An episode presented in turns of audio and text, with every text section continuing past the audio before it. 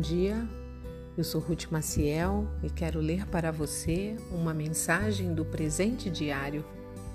O título de hoje é Pedir com Fé.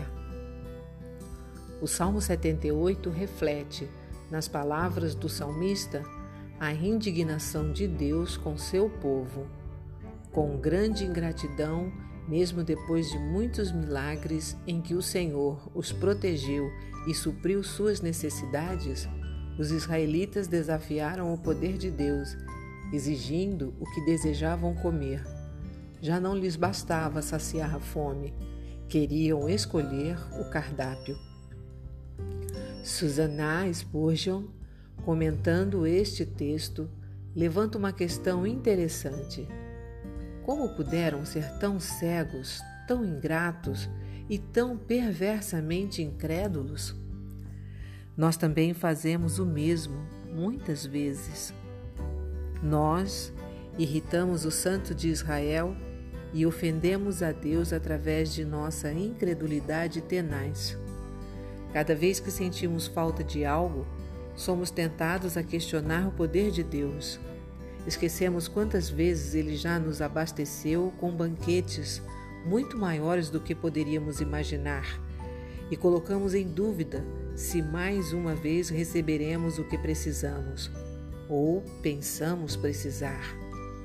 É hora de lembrar que o Senhor mantém o controle sobre tudo.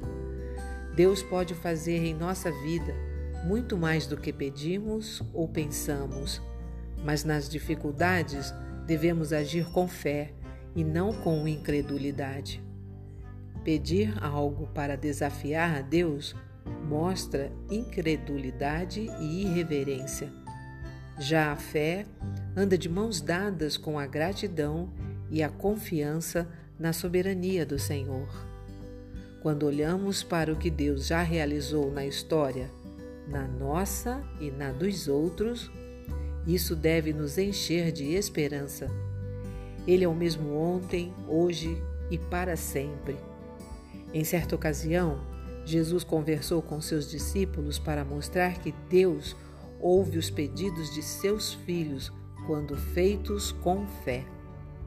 Ele conclui seu ensino dizendo: Acaso Deus não fará justiça aos seus escolhidos que clamam a Ele dia e noite? Eu lhes digo, ele lhes fará justiça e depressa.